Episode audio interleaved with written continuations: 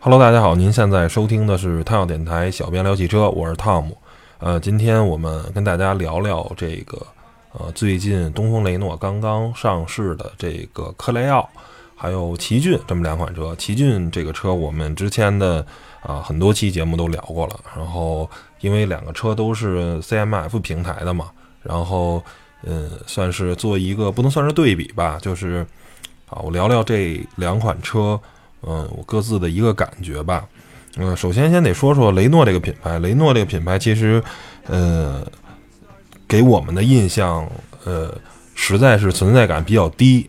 它之前啊倒是有不少车啊，比如说像上一代的第一代的这个克莱奥，然后还有什么那个塔利斯曼呀、风景啊、什么拉古纳呀，反正名字都是一如既往的这个绕口，都是。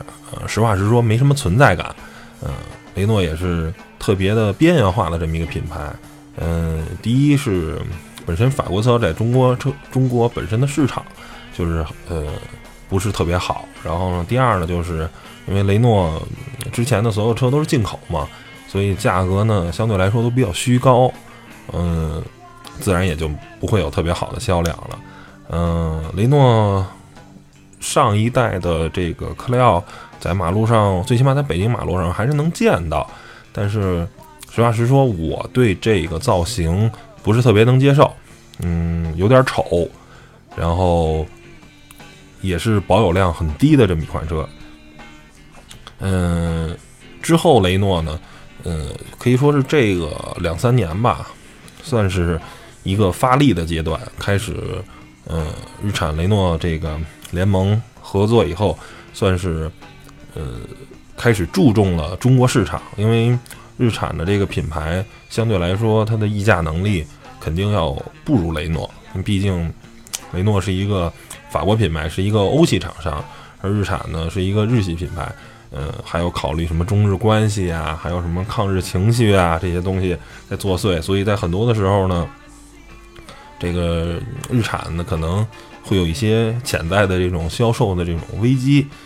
而相对来说，这个法国品牌只要那个法国不说什么这个毒那个毒啊，不支持的话，其实啊，中国人对法国品牌的认可度还是比较大的。然后呢，接连在这两三年推出了三款车，分别是卡宾，然后克雷嘉，还有克雷奥。然后卡宾这个车因为是一个纯进口的车嘛，然后售价相对来说也比较贵，也比较小，所以。不是特别成功，而科雷嘉这个车呢，呃，雷诺用一个非常聪明的一种手段，然后让这辆车的曝光度特别特别高。虽然现在在马路上，呃，见到它还是不多，因为相对来说它还是比同平台的逍客贵了不少啊。最起码在厂商指导价这个方面，但是呢，最起码在呃，嗯，一个月前的广州车展的时候，也是出尽了风头。为什么呢？因为冰冰姐又去给雷诺站台了，嗯，我得知的好像当时雷诺嗯的这个在科雷嘉上宣传费用其实并不是特别多，因为雷诺本身是一个在中国来说是个小品牌，然后他并没有把这个大概一般一个新车都是几千万的这个前期的宣传费用，然后呢，他传统的话会各种打广告啊，各种。这个啊，买网站的这些点位啊、焦点图啊，或者是甭管是买去买任何媒体的这些广告资源，然后呢，去通过这些方式去把这个啊宣传去铺开。但是呢，雷诺当时费用并不是特别足，所以啊，走了一波一步险棋，就是找了范冰冰代言。范冰冰代言这个克雷嘉的费用是以千万来计算的，非常非常高。嗯，但是呢，事实。呃，事情到了现在看呢，其实雷诺这步棋走的还不错，因为靠范爷的这个个人的影响力，是吧？已经不需要再去博广告位了，然后依然吸引了很多很多的这个目光啊。目前来看的话，克雷嘉这个从营销角度吧，最起码让人知道了我雷诺又回来了，什么挑战啊是本能什么的这些宣传语什么的，最起码让人知道有雷诺这么一个品牌，雷诺品牌要在中国发力了，它给人一种这样的印象。嗯，这个我觉得对于雷诺来说是成功的。科雷嘉卖不卖？嗯，实话实说，以这个坑爹的啊定价，嗯，这个车不可能大卖。我觉得雷诺也是非常明白。然后呢，就在前两三个月吧，克莱奥上市了。当时那个价格，呃，其实跟奇骏是倒挂的。克莱奥最便宜的、最盖板的车比奇骏还要便宜。然后整两辆车本身的价格区间其实也是差不多的。然后，呃，怎么说呢？就是算是给我一个呃有点小的惊喜，因为可以看到啊，根据这个售价。这个雷诺确实是要真的去做，希望啊，克雷奥这辆车能帮助他呃走销量。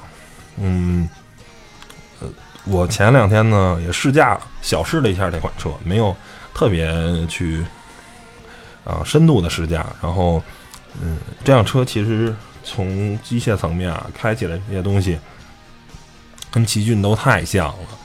啊，包括驾驶的这种平顺呀，油门那种响应啊，包括方向盘的这个力度啊，包括整辆车其实跟奇骏都大差不差啊。董老师那句话，大差不差。不过呢，有几点区别，然后给大家说一下。首先呢，就是这外观，我还是比较得意克雷奥这个外观，因为克雷奥甭管是前面这个。这个 LED 灯组啊，还是后面这个尾灯，有点想贯穿没贯穿，这种 P 字形的这个尾灯啊，我觉得都是嗯，横向动向比较吧，横向比它老款车型克雷奥肯定是漂亮，而且呢，你能从现款这个车型的很多方面能看到老款的影子，就是说，虽然它是跟奇骏同平台，但是呢，我还是有点。哎，向老款车型致敬啊，这么一个意思。我有一些老款车型影子，但是呢，老款车型那些让人丑、觉得丑的地方，它没有。就是最起码这个车，哎，外观给你感觉，哎，挺大气，挺虎，是吧？然后呢，第二个就是内饰，内饰方面比这个，呃，呃，奇骏啊，那要对比起来，要看着要好多了，尤其是中间那个中控大屏，因为奇骏那个车。呃，上市呢也是有段日子了，所以它中间这个屏幕呢，相对来说还是比较小的。但是这个车呢，有几个我觉得特别恶心的地方啊，我给大家说说。这个首先呢，就是这个呃，这叫什么来着？氛围灯。然后他搞的这个氛围灯啊，感觉是嗯，想呃张扬这个法国人的这个。啊，浪漫啊，这套东西，但是我这个五个色啊，我分别好像是这个紫是吧？红、黄、蓝、绿吧，反正大概是这个五个色，但我都没觉得好看。就是拍照片还行，但是呢，你真在车里看，其实就是挺夜店范儿的，就是不是特别显好。第二个呢，就是这个屏幕，这个主界面啊，这个。UI 设计的这个美观，它也是配嘛，它就是你这五种五种色、五种颜色，跟氛围灯能跟这个中控这个中间这个大屏幕啊，它联动。我觉得啊，配上这五种色，没有一种色好看，真心都挺丑的。而且就不光不考虑那个颜色本身，它这 UI 那个界面，虽然那个屏幕啊挺大的，它其实还有一个特别讨巧的，就是。屏幕大概可能是个七寸吧，跟 iPad mini 差不多那么大，但是它边上呢用的全是高清晰的这个面板，所以呢在纯黑的时候呢，你感觉是一块完整的屏，显得特别特别大。但是你真的把这个点亮了以后，你发现哦，大概也就是百分之七十、百分之八十是屏幕，剩下那百分之三十啊不是，是一钢琴漆的一面板。嗯，所以呢，这个屏幕这块我不是。特别满意。第二个就是法国一些比较奇葩的这个设计。首先，这个方向盘的这这个雨刷的右雨刷的下面呢是音量，它单出了一个小拨杆。然后呢，很多人都以为这是定速巡航的位置，你只有你自己仔细一看，哟，加减啊，什么 telephone，什么 model，什么模式啊什么的，电话，这一看，这是其实多媒体音量的这个控制区。一般这个车，其他品牌的车放在那个位置的，都是这个，呃，都都都是这个这个这个这个定巡航。但是定巡航给放哪儿了呢？定巡航放在了挡杆跟电子手刹的后面。你这个，因为怎么说呢？其实我们用定速巡航还是一个挺普，就是呃挺多频的这么一个东西。而且定速巡航一般都是在高速时候用。那你高速上时候用，如果你去啊回头啊稍微深的去回去看这个电子手刹的时候，我觉得是一个不安全的这么一个啊潜在风险。所以我觉得这个设计真的是太奇葩了啊！你这个电子手刹，我觉得不是什么电子手刹，呃，巡航巡航定速应该还是安在方向盘的这个触手可及的地方。然后那这个位置呢，大家都知道。奇骏呢，在这个手挡把儿后方装的是什么呢？哎，装的是四驱的这个锁定的这么一个机构，两驱 Auto，还有啊四 WD Lock 啊这么一个按钮。那这按钮呢，在这个呃，这叫什么呢？在在克雷奥呢是放在这个 ESP，就是那个呃咱们一般那个左侧的这个手抠啊左。这个空调出风口下面也是一挺奇葩的一个地儿，所以，嗯，因为一般需要挂四驱的时候呢，反而是说要轻度越野，是吧？这块我们可能呃有一个地方，呃形成了一个类似于交叉轴啊或者什么的啊烂路，我可能需要把四驱去锁止一下，慢速通过啊。这时候呢，我觉得放在像奇骏啊，放在这个挡把儿下面。是比较让你好看见、好选择的，因为你要停车去选，而这个吧，你在那个位置，你想那是一个，嗯，就就是很不容易看到的地方。还好它的那个中央的屏幕有显示，不然的话，你都不知道它锁没锁上。我觉得这是几个挺扯的事儿，我不是特别喜欢它的这些设计。嗯，好的那方面呢，首先我觉得这辆车的隔音比奇骏好，嗯，觉得在行驶中的时候那个很安静，嗯，就是让人感觉有一种高级的感觉。然后呢，这个方向盘它用的是纳帕皮啊，整体握起来的这个手感，我觉得也是比奇骏上的要好。然后座椅呢。也有有大孔皮啊什么的，然后包括调节的这个啊选择还是挺多的。嗯，怎么说呢？我觉得这辆车吧，雷诺给它嗯定义的，我觉得是现在的流行的风潮呢，叫做这个轻奢啊，就是稍微有一点点奢侈的这么一感觉。而克雷奥，我觉得也是符合这么样的一个定位，就是说。呃，我比奇骏呢，虽然价格一样，但是大家都知道，奇骏呢现在是有这么几万块钱的这个优惠的幅度的，所以呢，相对价格可能还是比克雷奥要便宜个呃三五万块钱。然后克雷奥呢现在是呃在十二月三十一号之前购买的话，啊，官方是补贴一万块钱的这个购置税补贴，因为它是二点零、二点五的嘛，都是自然吸气发动机。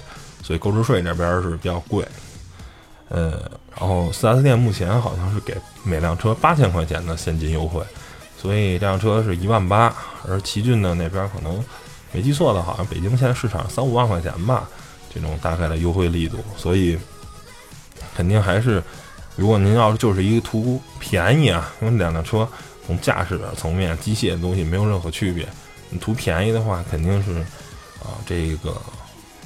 奇骏比较占便宜，但是呢，我说我想奇骏，我觉得太居家了啊，太家用了。我想对生活品质啊，还是说有点追求。我想让这辆车看着更精致一点，甭管是外观啊还是内饰。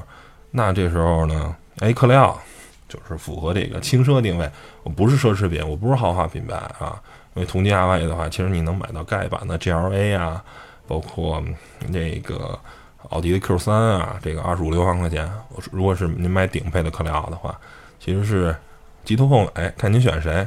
但是有句话叫做“宁选鸡头不选不当凤尾”嘛。你一个顶配车型，您这个什么配置都有。您那盖板的是吧？织物座椅啊，手动手动调节啊，连天窗都没有，然后甚至连个蓝牙都没有。你这其实就挺难用的嘛。这辆车就所有的跟啊享受方面的啥都没有。而这个机头呢，这些顶配车型就是什么都有。呃。所以呢，觉得还行吧。这个车，呃，如果嗯不想买一个特别这个呃大众化的这个奇骏的话，呃，克莱奥我还是真心挺推荐的，因为这个车，嗯，开起来很奇骏，然后呢又比奇骏整个行驶质感又高一点儿，我觉得，然后。相比这个价格还是挺对得起的，嗯，而且考虑到这个法国现在好像跟中国也没什么太多的这个摩擦，然后如果真的是碰着这种啊什么抗日啊这个思潮出现的时候，哎，可能这个您开一个奇骏呢还有这个潜在的风险，但是那个克莱奥呢啊就没有，然后还有一点就是我比较。赞同克莱奥的，虽然它中间做一大屏啊，但是这个整个这个空调调节部分呢，还是啊设置成了这个机械的。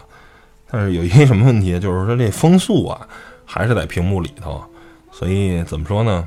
就是嗯，法国人造车呢还是太异想天开，就是很多的这些车辆的这个。在设计方面啊，整个车辆操作逻辑方面，呃，很多地方还是不太经得起推敲，嗯，呃，但是呢，它给你的这种观感是呃非常好的，嗯嗯，怎么说呢？反正有它好的一面，有它不好的一面，呃，花了比奇骏多了几万块钱，多了两三万块钱。然后呢，得到一个更有质感的这么一辆车，嗯，就是这样。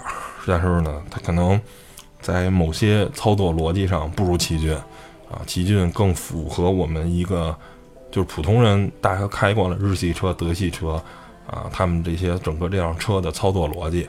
但是呢，克莱奥不是这么一款车，克莱奥很多的地方啊都在非常非常呃奇葩的位置。嗯，行吧。然后关于。克雷奥关于奇骏的这个推荐，我就呃讲到这儿。